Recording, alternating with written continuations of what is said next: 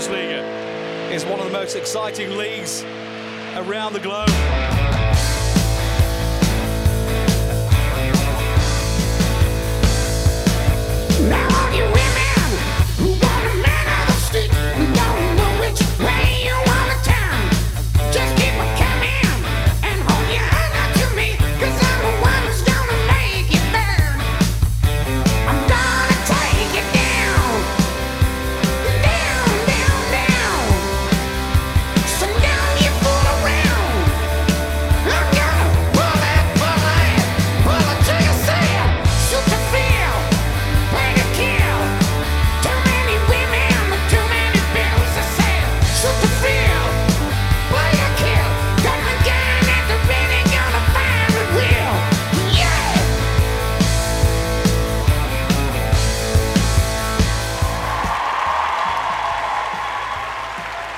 Halo, halo, willkommen a un nuevo debate de Mi Bundesliga, a un nuevo episodio del podcast que tenemos de la web mibundesliga.com con toda la actualidad, cositas de mercado y muchas risas sobre todo en el fútbol alemán. Y ahora sin demora voy a ir a presentar a mis compañeros porque hoy tenemos un episodio más que explosivo, eh, más que explosivo porque tuvimos un martes de locos, podríamos decir, literalmente martes de locos. Así que voy a ir a presentar a los muchachos cómo le va, señor Tomás Ince, arroba Tyler Leverkusen. Hola José, hola Blas. Eh, lo de risa decías por la directiva del Bayern Leverkusen, estoy más que seguro, ¿no? Eh, ah, hubo muchas risas, eh, hubo muchas risas. Pero bueno, por lo menos es la directiva del Bayern Leverkusen y no la directiva del Chelsea o el PSG con el fichaje, el no fichaje de Ziyech, así que algo es algo. Sí, bueno, pero por lo menos el Chelsea tiene a Enzo Fernández, el PSG tiene unos cuantos jugadores, bueno, el Leverkusen por lo menos tiene salud.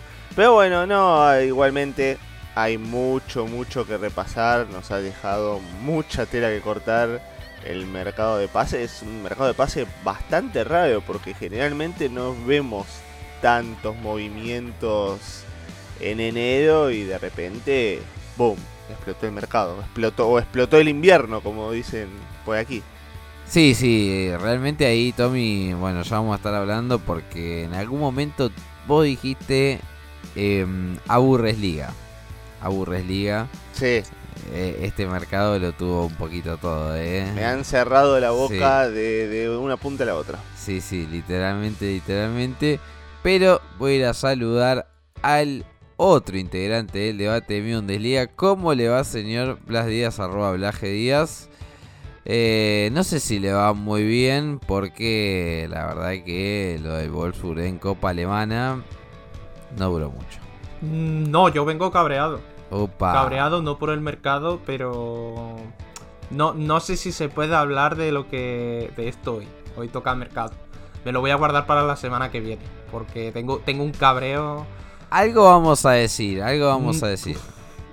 Yo creo que el formato de 90 minutos donde no se para el crono me parece ya vergonzoso.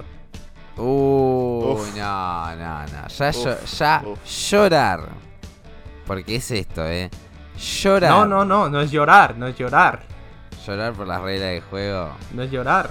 Mm, así te hago Blas. Mm, Me, me parece que, que las reglas ya no tienen sentido. bueno, bueno, bueno, bueno. Ya muchos le van a estar diciendo que, que se vaya a ver otro deporte, ¿no? Pero lo bancamos, lo bancamos Me voy. Me voy. me voy y me voy ahora. me parece bien, me parece bien. Eh, No, no, no, me quedo, me quedo. Eh, sí, sí, esperemos, ¿no? Esperemos, rezamos que, que Blas se quede por aquí. Pero bueno, muchachos, tenemos que ir eh, a hablar un poquito del mercado. Yo creo que antes de adelantarnos a mejores movimientos, a salidas, yo creo que tenemos que ir directamente a lo que pasó, a lo que pasó, o mejor dicho, a lo que no pasó con Isco. Porque digamos que fines de la semana pasada nos desayunábamos la noticia de que el campeón de Europa, sí, el campeón de Europa con el Real Madrid, Cinco veces. sí, sí, cinco veces, iba a llegar a, a Berlín Y no a vestir la camiseta de Hertha, que capaz tendría un poco más de sentido por una cuestión histórica, sino que iba a llegar al humilde Union Berlin, segundo de la Bundesliga, pero que no deja de ser un club humilde, ¿no? Cuidando sus finanzas a morir. Y se le iban a jugar por traer a, Isco. Pero, a ver si alguno de ustedes dos se me anima a contar esta historia. Creo que Blasito ahí ha llevado las riendas un poco del asunto. Porque Isco llegó a Berlín, pasó por el chequeo médico. ¿Y, ¿y qué pasó? A ver, me parece que esta historia tiene demasiadas aristas. Porque al primero de todo, no sé yo si Isco estaba para ir a alerta, sobre todo a este ERTA, que es para, para hablar aparte. Pero lo cierto es que parecía un rumor muy loco. Yo al principio no me lo creí, todo, todo sea verdad. Pero, pero lo fue, lo fue. Llegó a ir a Berlín, llegó a pasar el reconocimiento médico. En principio estaba todo acordado. De hecho, hasta Leipzig parecía que un par de días antes quería hacerse con Isco y el jugador dijo que, que quería ir a Berlín. Eh, ya, ya parecía que estaba todo hecho, pero después de ese reconocimiento médico, donde yo creo que en España todo el mundo daba por hecho que no había pasado las pruebas físicas, por lo que sea, eh, resulta que no, que no, y que se, se volvieron a abrir las negociaciones o volvieron a pedir cosas cuando ya parecía que estaba todo hecho. Y el Union dijo que, que no, que no iba a ceder, que ya lo que estaba negociado estaba negociado. Y por todos lados está saliendo un- una retaíla de, de exigencias que se pedían el uno al otro. Que si al principio el Union le había ofrecido contrato para solo esta mitad de temporada, Isco quería también jugar esta temporada y la siguiente. Que quizá habían negociado el salario bruto y no el salario neto, porque salió salieron en Bild diciendo que es muy común que, que en España se negocie directamente el salario neto, pero que en Alemania lo normal es el salario bruto. Y claro, hay una diferencia de impuestos que parece que por el lado de Isco no, no se habían fijado hasta que ya estaban a punto de firmar los papeles. Y luego también se decía que el Union no quería que, que Isco jugara Europa League, que era únicamente para que, para que jugara la liga. Y e Isco quería jugar también Europa. Así que un- unas exigencias que vinieron después de pasar el reconocimiento médico, que esto me parece. Me parece que no, no lo he visto yo casi nunca, pero casi nunca.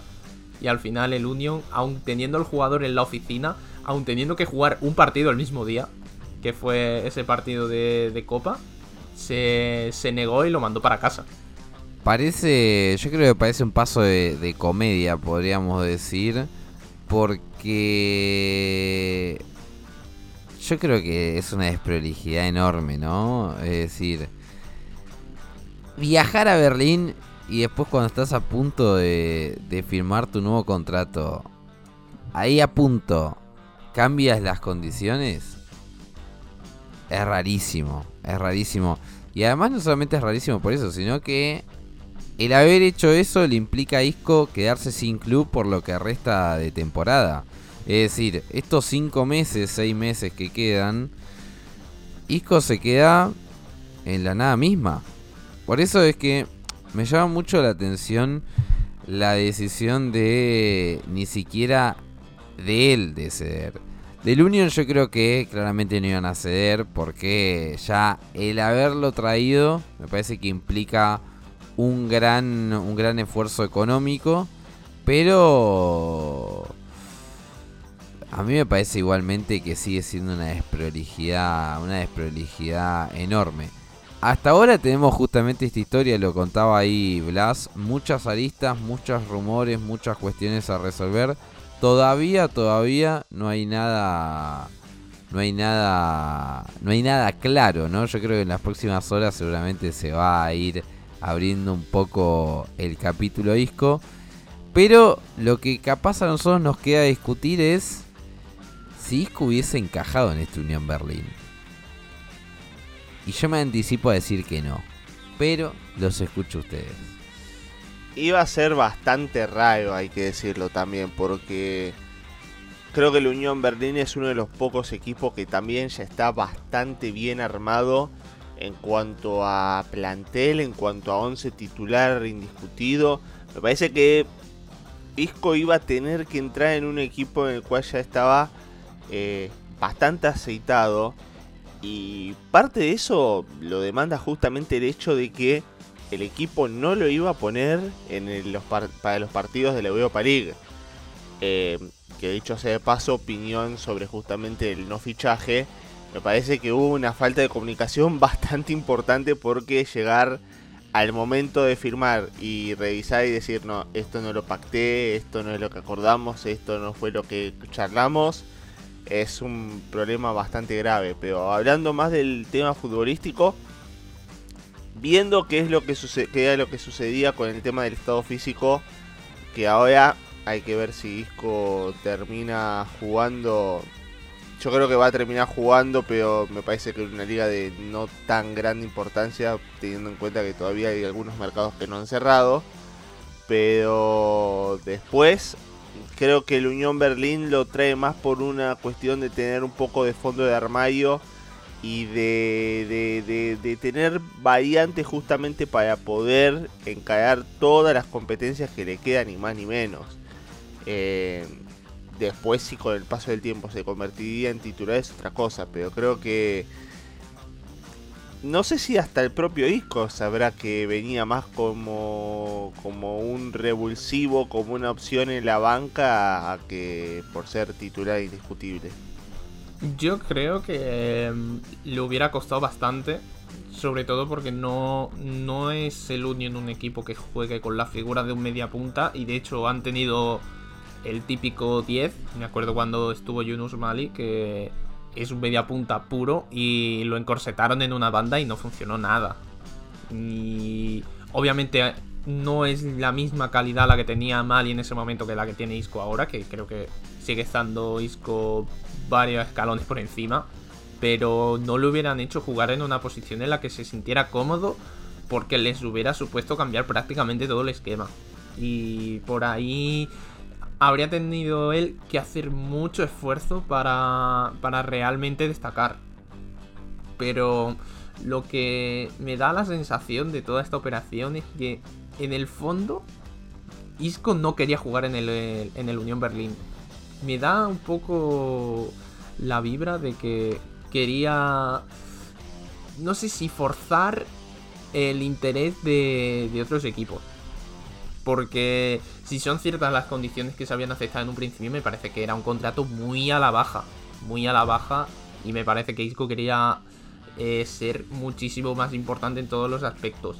Y cuando vio que mm, a lo mejor no le aparecía ningún otro equipo que le ofreciera mejores condiciones, intentó que el Union al final, a última hora, se adaptase a lo que él quería. Y no sé, en el, en el fondo es todo muy raro, pero aún así creo que le hubiera costado mucho encajar. Yo iba a citar el mismo ejemplo que dijo que dijo Olas. Eh, me, hacía acordar mucho, sobre todo por una cuestión capaz de, estado físico y también de corte futbolístico, a, aquel fichaje de Yunus Mali. Eh, un jugador que, que dicho sea de paso, supo brillar en Mainz, que está muy lejos, ¿no? Del tope del high de, de Isco, claramente, porque estamos hablando de un jugador que fue cinco veces campeón de Europa. Eh, y el pobre Mali solamente tuvo buenas actuaciones en Mainz, eh, en Wolfsburg casi que poco existió y no mucho más, ¿no? Pero si hablamos justamente de la posición, si hablamos un poco de, cualidades o lo que capaz espera de cada jugador, digamos que no dista mucho lo de, lo de Isco y, y Mali. Y fíjense qué tan mal justamente funcionó lo de, lo de lo del fichaje del turco, ¿no? Era turco Mali, ¿no? Si mal no recuerdo. Correcto, correcto. Eh, y bueno, y fíjense justamente cómo terminó funcionando. Por eso es que yo creo que el fichaje de Isco termina un poco de decepción para los aficionados de Unión Berlín. Me parece que por el impacto mediático, eh, de marketing, eh, de exposición de marca del Unión Berlín, más de lo que iba a dar eh, en el campo de juego, me parece a mí. Porque acá cabe decir que Isco viene ¿no? de, de poca actividad porque rescindió su contrato en, en Sevilla, después de una pelea que tuvo con Monchi, donde se fue del Sevilla muy acusado por su estado físico, por lo que le dio al club, por lo poco que rindió y toda la cuestión. Por ende, por ende. Es decir, tenemos un jugador que buscaba recuperar su, su antiguo nivel en un equipo donde te exige al máximo justamente un punto débil, quizá de disco, que es su cuestión física.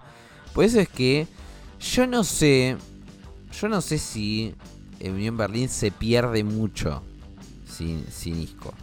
Igualmente, no todo, no todo fue, literalmente, no todo fue el no fichaje de disco al Unión Berlín, sino que tuvimos más movimientos de, mercado. Acá, qué difícil es hacer un top, ¿no? De, de capaz 5, 6, 7, 10 mejores fichajes de la Bundesliga, porque generalmente la Bundesliga no se mueve mucho en los inviernos, pero este invierno sí fue movido. Y creo que tenemos que arrancar justamente por la cuestión del Bayern, porque el Bayern termina cerrando al reemplazante de Neuer, que es Sommer, que ya parece que quedó lejos, pero fue un fichaje de invierno. Y termina cerrando el anteúltimo día de mercado a un Joao Cancelo, rompiendo un poco el mercado. Porque ya en menos de 24 horas ya debutó en Copa Alemana contra Mainz y ya clavó una asistencia. Un Joao Cancelo que llega a préstamo y con una opción de compra de 70 millones de euros que yo creo que va a ser difícil que el Bayern le ejecute, pero ¿por qué no? Si han gastado más de 80 en Delict y en Lucas Hernández, ¿por qué no? Pero me parece que el Bayern se movió bastante y además fue a buscar dos titulares para este mercado de invierno. Algo rarísimo, literalmente rarísimo para lo que es justamente un mercado en estas épocas. Pero justamente el Bayern se trae a Joao Cancelo. Me parece que a priori gran movimiento. Sobre todo porque a préstamo gran movimiento. Yo creo que le va a venir muy bien al Bayern, sobre todo por el tema de que um, no tiene tampoco a Lucas, quizá necesitaba algo más en la defensa porque yo creo que nuestro amigo Daily Blind no tampoco está para muchos trotes. Y creo que incluso el Bayern y él lo saben que va a tener un rol bastante residual, pero tener un refuerzo de garantías que pueda jugar prácticamente siempre de titular cuando se dé el caso, creo que es muy positivo. Además, tampoco van a perder mucho dinero. Y por lo que se vio un poco el- en, en el encuentro contra el Mainz, parece que incluso pueda darle a Nagelsmann una variante táctica para empezar a jugar un poco con línea de 3. Porque vimos que jugaron De Ligt, Tupamecano, Pavar, Cancelo. Y parecía que por el otro carril estaba Coman. Entonces, línea de 3 que le gusta también bastante a Nagelsmann. La jugó muchísimo en tanto en Leipzig como en Hoffenheim. Y en el Bayern aún no la había podido. No la había podido utilizar. En parte porque le falta quizás algún acompañante más para, para Kimmich. Porque si ya jugando con línea de 4 y con Kimmich y a lo mejor un Gravenberg o un Musiala ya le cuesta mucho a- al Bayern no sufrir. eh, con una línea de 3 y dejando tanto espacio yo creo a la banda. eh, podría haber sido podría haber sido bastante peor, pero por lo menos contra el Mainz ha funcionado. Veremos cuando vuelva Goretzka, pero lo, dicho, incluso con el trato que tiene de balón Cancelo, no me extrañaría que en algún partido lo ponga de pivote porque me parece que la calidad la tiene. Sí, totalmente la calidad la tiene, multifuncional. Bueno, el Manchester City que hasta pierde a un jugador que estuvo dos veces dentro de- del equipo del equipo ideal de la Premier League en, en estas en, en estas temporadas.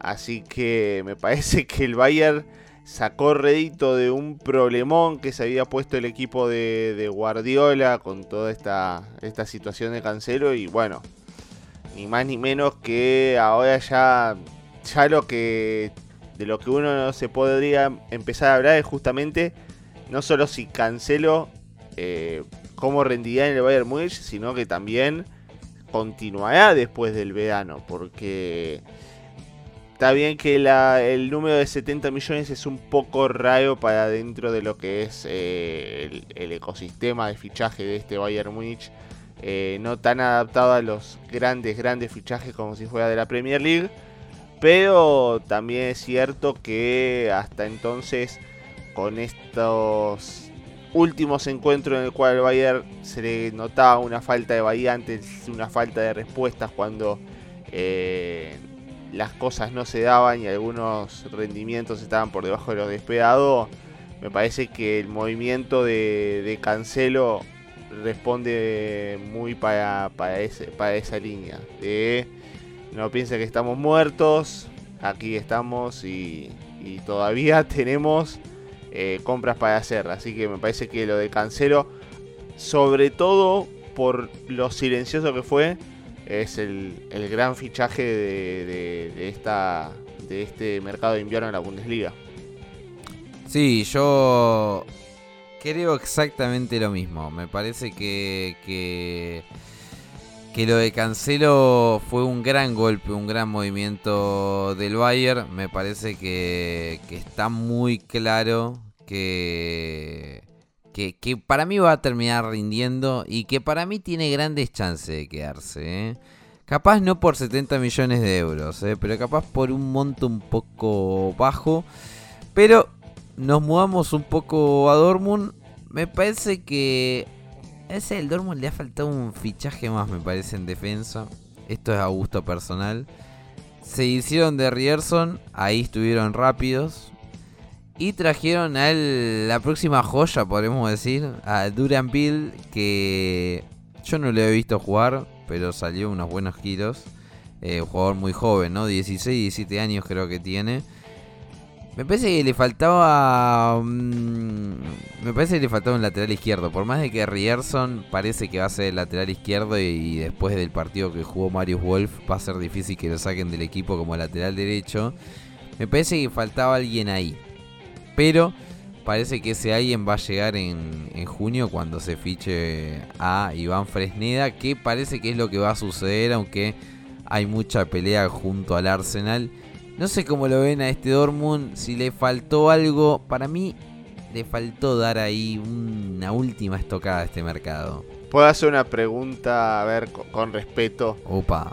No lo estarás diciendo por el hecho de que el Bayern trajo a Cancelo, ¿no? No, espe- no pensarás que al Borussia le faltó un, un golpe así en la mesa. No, no, no, no, de ninguna manera, de ninguna manera porque para el Dortmund es imposible dar un golpe así en la mesa. O sea, por una cuestión económica, es imposible. Sí, sí, pero también es cierto que con las ventas que tiene y que va a tener, yo creo que en cuanto a, a- la sesión podría haberlo conseguido. No, no digo el fichaje, porque ahí ya creo que 70 millones es un poco complicado para lo que se trata del Borussia Dortmund. Pero me, va- me van a saber disculpar, pero creo que el gran fichaje del Borussia Dortmund, o sea, o el gran movimiento, perdón, el gran movimiento del Borussia Dortmund me parece que no estuvo dentro de dentro de las entradas sino de las salidas. Ya estaremos hablando de eso después, pero como habíamos dicho en el último programa, me encanta Rierson, me encanta Rierson. Es un gran fichaje, es un gran fichaje sobre todo en una posición de que el Borussia Dortmund pedía gritos una renovación y ni más ni menos que encima 5 millones de euros. Creo que rendimiento del 100% de lo que es el, fichaje y me parece uno de, los, de esos jugadores que pueden pegar un salto aún más grande que el Borussia Dortmund, sin, sin desmerecer al Borussia Dortmund obviamente, o de esos jugadores que pueden marcar época dentro de- del club. Yo la verdad no tengo la sensación de que les hiciera falta algo más. Que sí, a ver, un lateral izquierdo hubiera estado bien, pero viendo también que Rierson puede jugar en ambos, no tampoco veo un problema excesivo. Yo creo que le hubiera venido mucho mejor al Dortmund eh, vender, aparte de la venta que ya se va a hablar luego, le hubiera venido mejor vender a, a más gente que sobra que el mero hecho de fichar en invierno. Sí, lo que pasa es que es cierto que al Dortmund no, capaz no le faltó nada, ¿no? Eh, es cierto eso. El tema está en que cuando vemos el campo de juego, o sea, tiene una plantilla, yo creo, un poco larga, más larga de lo que se debe. Pero bueno, ninguno ahí termina de una seguridad. Porque es cierto que en el lateral izquierdo está Guerreiro, pero ya sabemos lo que es Guerreiro, ¿no? Que en cualquier momento se, se te cae. Y mm, hablando de caerse, eh, tenemos que hablar del Schalke. Que, bueno, Tommy, has fichado a un viejo conocido tuyo, ¿no? Así es, así es. Estamos hablando de el colombiano Eder Álvarez Balanta, que fue también eh, ofrecido, ofrecido a River Plate. Estuvo con pasado en River Plate, fue ofrecido, Ojo. pero no estuvo muy en cuenta hoy por hoy en el nuevo, en el flamante equipo de Martín de Michelis, hay que recordarlo. Pero allí aparecieron los mineros, aparecieron en busca de reforzar una defensa que, bueno, eh, no hace falta decir los múltiples problemas que tiene el Schalke 04 hoy por hoy. Simplemente vale ver su lugar en la tabla para darse cuenta de lo que está sucediendo. Pero sin opción de compra. Solamente una sesión hasta el final de temporada. Muchas sesiones en este mercado de invierno, hay que decirlo. Pero de todas maneras, eh, bastantes entradas como para, el caso. Y veremos qué es lo que pasa con Balanta en Schalke, porque en Suiza no estaba teniendo demasiados minutos. Eh, es un jugador que en sus mejores tiempos aquí en el fútbol argentino se lo caracterizaba por su fortaleza, por su seguridad. Eh, algunas cualidades que quedaron en su tiempo en Basilea, pero ya en los últimos años, en las últimas temporadas, no estaba teniendo el mismo punch, el mismo empuje justamente allí en, en- la Superliga Suiza. Y bueno, veremos qué es lo que pasará con este Schalke 04 que sí, necesidad de defensores. Pero la compra de Balanta es toda una incógnita. A ver, necesidad de defensores y necesidad de todo. Bueno, no quería ser tan malvado, pero sí. Necesidad de, necesidad de puntos, diría yo, eh. Más que nada, eh. Porque pinta negra la cosa, eh. No, pero ¿con quién lo consigue? Sí, obvio, obvio, obvio. No, es que le falta. Pobre, le falta muy. Todo le falta. Que no le falta. Sí, sí, literalmente le falta demasiado eh, a, a los muchachos. eh, pero bueno, es un poco lo que lo que hoy tenemos, me parece. Eh, yo creo que es un buen fichaje el del colombiano. Me parece que viene a sumar mucho, sobre todo en defensa. Schalke que se movió mucho en este mercado de invierno. Literalmente se movió mucho, pese a no haber mucho dinero. Han traído bastante a préstamo. Pero bueno, yo creo que algo es algo. El otro nombre que me gustó mucho este mercado de pases fue el de Philip Max. ¿eh? Philip Max vuelve a la Bundesliga. Vuelve a la Bundesliga. Llega a Eintracht Frankfurt. Y me parece que viene perfecto. Porque la salida de Phil Kostic le ha dejado. Le ha dejado. Por así decirlo. Un hueco a la Eintracht ahí en esa banda. Y me parece que con Philip Max, que en su momento supo ser el mejor eh, lateral izquierdo de la Bundesliga, ahora vuelve en busca de revancha. A mí me parece un movimiento muy inteligente por parte del, del Eintracht, porque la verdad Pellegrini no cuajó por, por esa posición y lo dicho, Flick Max en, en el Augsburg fue un, un lateral muy bueno, pero muy muy bueno, además muy muy bueno también en el lanzamiento de balón parado, también en faltas. Y creo que a todo el mundo le pareció un poco raro que cuando estaba para un escalón más que el Augsburg, eh, finalmente acabara en el PSV. Que obviamente el PSV es probablemente top 3 de equipos en, en los Países Bajos, pero creo que todo el mundo se esperaba a lo mejor un Leipzig, un Leverkusen, incluso un Dortmund. Yo creo que hubiera tenido el nivel para un Dortmund perfectamente.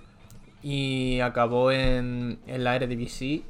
Y me parece que para el, el hueco que había dejado Kostic, que aunque venía rindiendo muy bien en la Eintracht y sigue rindiendo muy bien en la Eintracht esta temporada, se está notando que no, no está el serbio. Creo que es un buen una buena forma de tapar ese agujero porque además viene a préstamo, si no funciona se va en junio.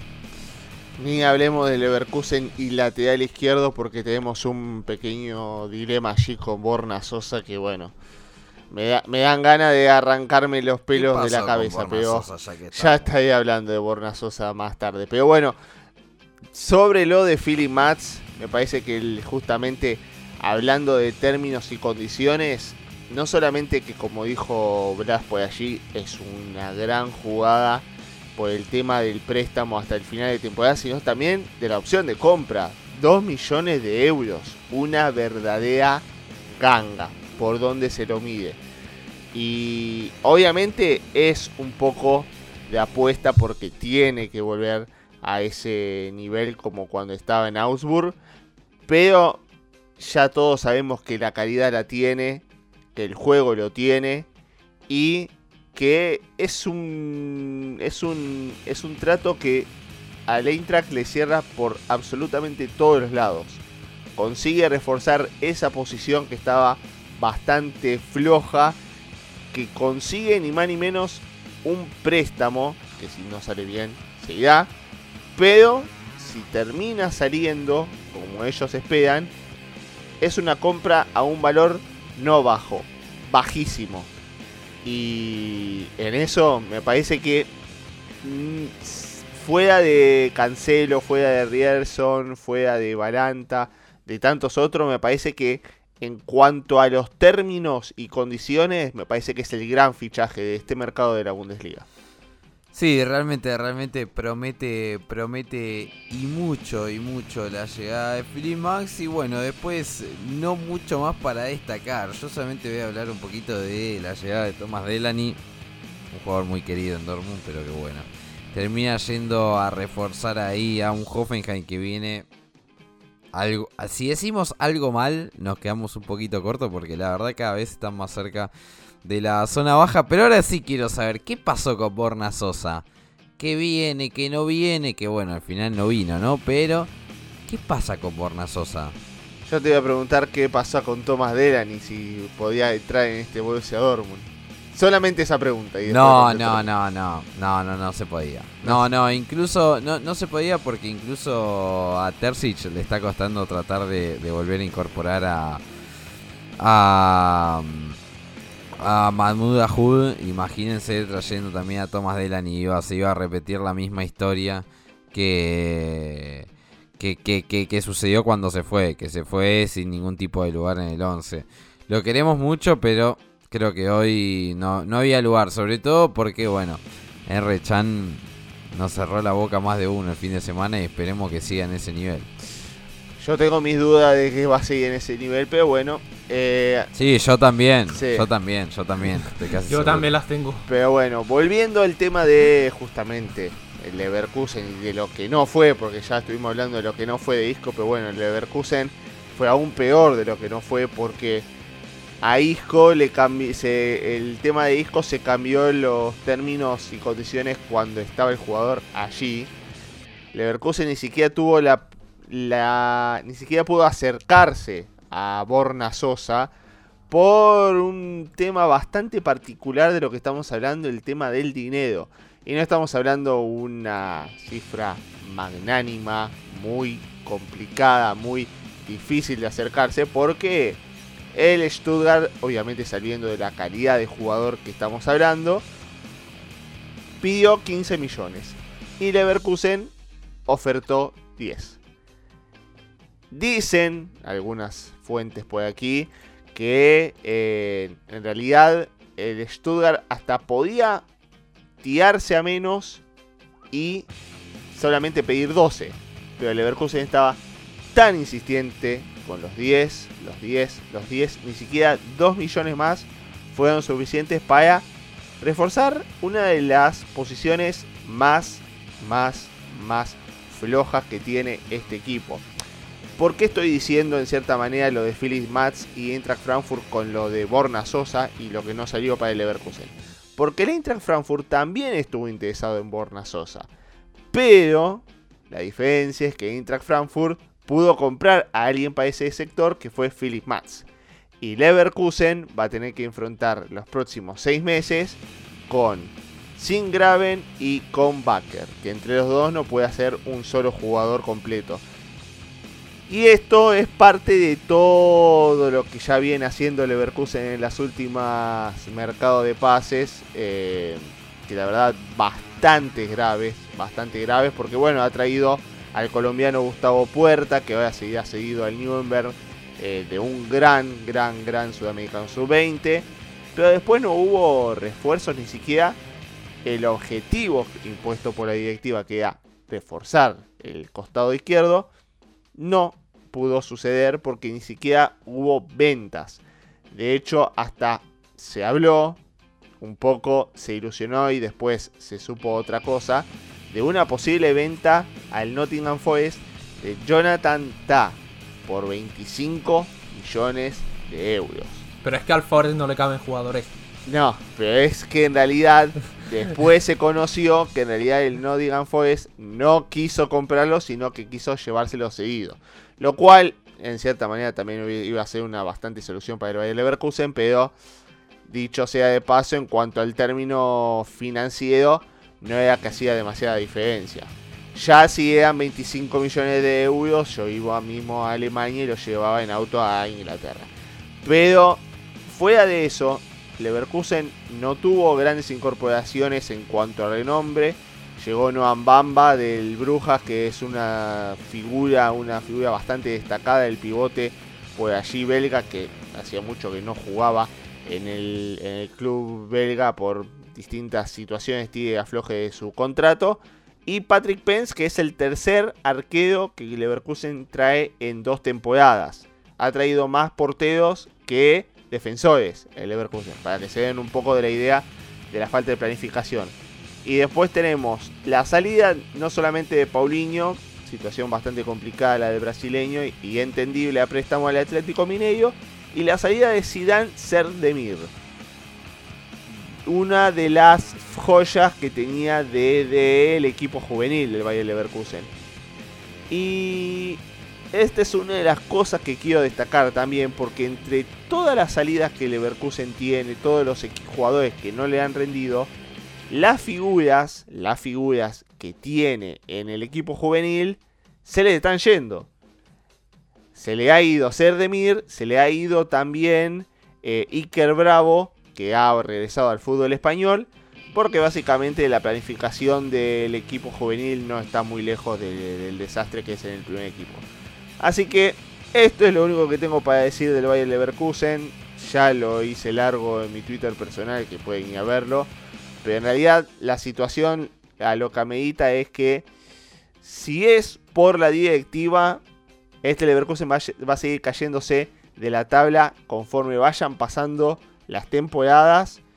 Y, y yo estaría preocupado de ver si no si esto no termina mal en, en años futuros. Salvo, salvo que Xavi Alonso siga haciendo milagros.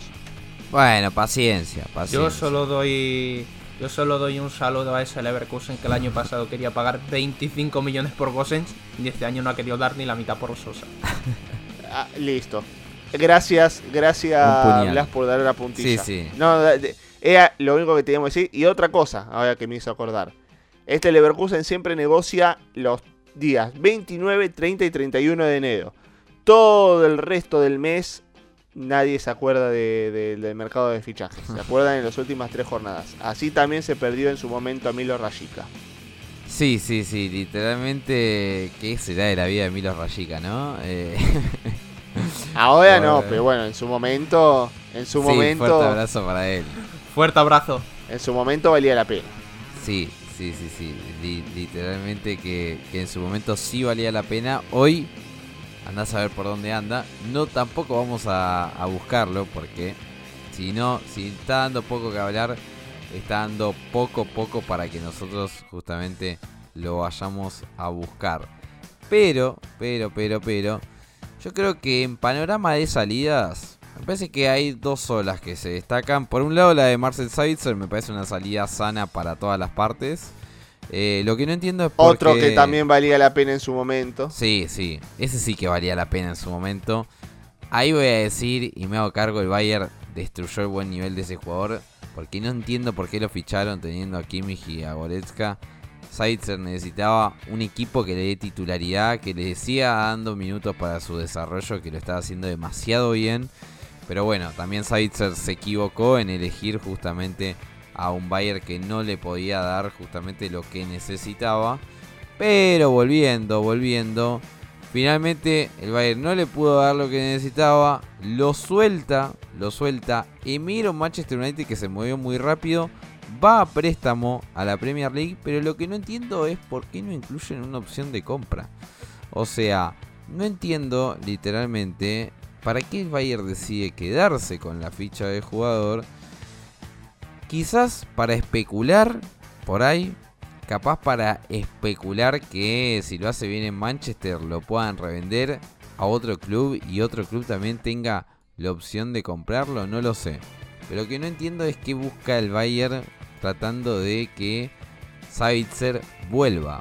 Porque yo no veo ni a Goretzka ni a Kimmich saliendo. También se han traído a Gravenberch. Han fichado justamente a Conrad Leimer. La verdad es que no lo sé. No lo sé. Capaz ustedes me pueden iluminar.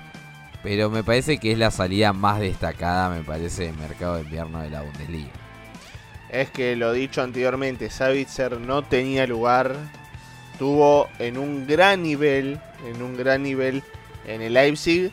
Y uno esperaba verlo con ese mismo nivel, obviamente traído a partir de minutos de juego, que es todo lo que le ha faltado desde su llegada a Múnich. Y creo que un poco también el Manchester United no tuvo como requerimiento, no se pidió como requerimiento. Eso no lo sabremos, esto ya es especulación. Porque también quiere ver qué es lo que puede suceder con Savitzer. Qué tanto le puede dar Savitzer a este Manchester United. Que bueno, también tienen sus, sus pequeños problemitas por allí. Pero me parece que también por el otro lado el Bayern, como dijiste vos José, quiere especular porque si hay una vidriera que puede, puede dar bastante rédito es justamente el de la Premier League. Te puede salir bien como te puede salir mal y creo que Savitzer en el peor de los casos si no da demasiado rédito en el Manchester United volverá al Bayern Múnich y el Bayern volverá a buscar allí otro otra otro posible comprador por él que no creo que vayan a faltar salvo una, un- una segunda vuelta de desastre que dudo mucho que, que así A mí me sorprende, sobre todo, que haya pasado esta temporada y no la pasada, porque esta temporada ha tenido algún destellito. Y la temporada pasada no tuvo nada. Y además en el United estaba Rangnick, que ya la había dirigido el Leipzig. Entonces, a ver qué pasa. Yo creo que mm, Savitzer siempre quiso ir al Bayern porque de pequeño fue del Bayern, siempre le ha gustado el Bayern, pero creo que no ha sabido aguantar muy bien la, presión a pesar de tener un técnico que le quería a toda costa. Así es, así es. Lo que sí, piletazo, piscinazo, como le quieran decir. ¿Savitz se rendirá bien en United? Sí, no. Yo creo que sí. sí sí sí Tampoco va a ren- tam- no creo que re- no creo que vaya a rendir eh, como el Leipzig, pero creo que mejor que lo que ha hecho en Múnich, seguro. El tema que como, como lo dije antes, para eso va a tener que tener minutos, al menos bastantes más de los que tuvo en el Bayern en los últimos, en los últimos meses. Yo creo que va a tener minutos porque, bueno, la lesión de Christian Eriksen facilitó, ¿no? Facilitó esta cuestión de, eh, de, de, que lo vayan a buscar, en definitiva. Así que, para mí, minutos va a haber. Pero, justamente, veremos, veremos, veremos qué es lo que ocurre, ¿no? Qué es lo que ocurre finalmente con Erik Ten Hag. Parece que Savitzer llegó muy ilusionado de trabajar con el neerlandés. Así que, por ahora le damos la derecha, después justamente veremos más adelante qué es lo que ocurre. En otra panorama de salidas, y creo que es la segunda más destacada porque después de resto no hay mucho más para comentar, un poquito de Kevin Shade, quizás podemos decir a, a Brentford, que fue Georgino Rutter a Leeds United, lo podemos comentar porque en el caso de, de Shade, eh, 25 millones de euros, eh, en el caso de Georgino Rutter fue 28 millones de euros, hay cositas para tener, pero me parece que en este caso prima la escoba. ¿Por qué decimos la escoba? Bueno, porque el Dortmund está limpiando las asperezas, está limpiando las malezas de su plantilla. Y Torgan Hazard se fue al PSV. Y me parece que es un puntapié para arrancar. Lo que sí cabe decir es que no han podido quizás cerrar todo lo que, todo lo que se esperaba. Porque también esperaban terminar con la estadía de Nico Schulz en Dortmund. Finalmente no se pudo, pero, pero, pero, yo creo que tampoco se iba a poder. Hay muchos que estaban diciendo, se estaban anticipando que ya estaba cerrado. Nadie negoció por Schulz, nadie lo quiere. Incluso el Dortmund se ofreció darlo a préstamo y pagar una parte de su contrato y así tampoco lo quisieron. Así que yo creo que el próximo junio puede salir, pero si no sí o sí va a tener que salir en 2024 cuando se le venza el contrato en el peor fichaje de la historia de Borussia Dortmund. Yo no tengo ningún tipo de duda, ningún tipo de duda. Pero volviendo, al menos se quedan con la felicidad de haberse sacado encima a Torgan. Ahora se fue cedido. Yo lo que quiero decir es, si hace un buen papel, unos buenos seis meses en el PSV, ¿vuelve o también es una especulación para que en un buen nivel se lo pueda vender a mejor precio? Vuelve a irse, Ah, bueno. esperemos. Sí, yo, yo creo que ya su ciclo se ha acabado. Convengamos que también la- las opiniones nuestras muchas veces no coincide con lo que es la directiva del Borussia Dortmund. Pero bueno, es cierto también que Hazard y Dortmund era una relación que ya no daba para mucho más. Tuvo sus buenos momentos como cualquier otra relación, pero ya últimamente eh, era demasiado. Era demasiado y era necesaria un poco la, la salida de, de Hazard. Veremos cómo le va ni más ni menos que a este PSV que ya hemos hablado un poco de, de, de ello, de entre sus entradas y salidas.